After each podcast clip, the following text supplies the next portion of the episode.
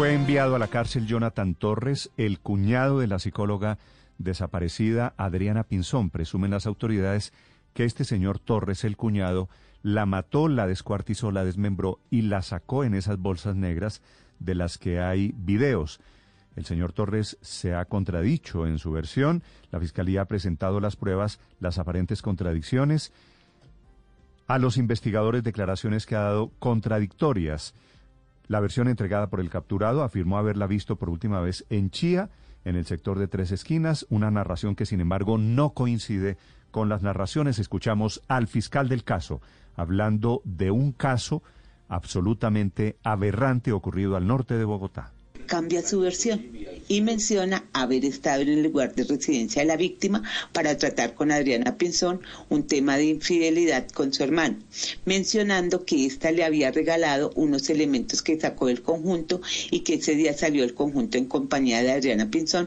Se visualizan unas manchas que eventualmente pueden corresponder a sangre humana. Esas manchas que son sangre efectivamente aparecieron en un baño.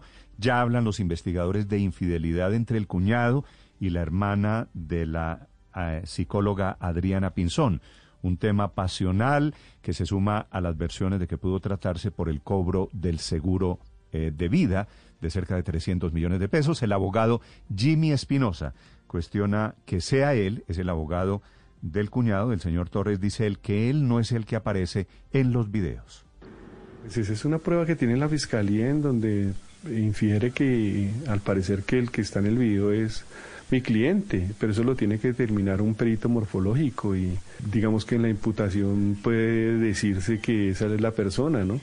Pero eso es Sufriendo la familia que ahora no solo tiene que lidiar con el hecho de que ella esté desaparecida, posiblemente muerta en esas bolsas desmembradas, sino ahora también el tema del lío pasional que parece haber detrás. Sandra Pinzón, la hermana de Adriana.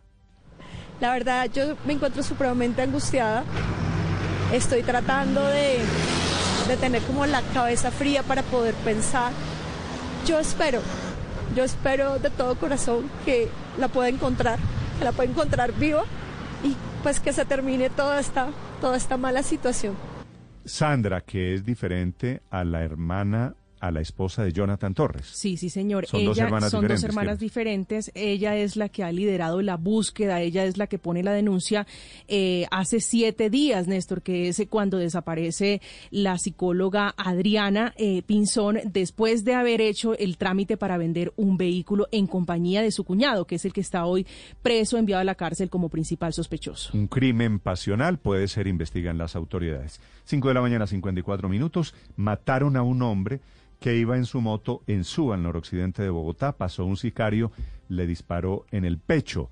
La historia está ahora en las calles de Bogotá con Felipe García. Sí, señor Néstor, buenos días. El hecho se registró casi a la medianoche exactamente en la calle 157 con carrera 96. Esto es en el barrio Las Mercedes de Suba. Según las primeras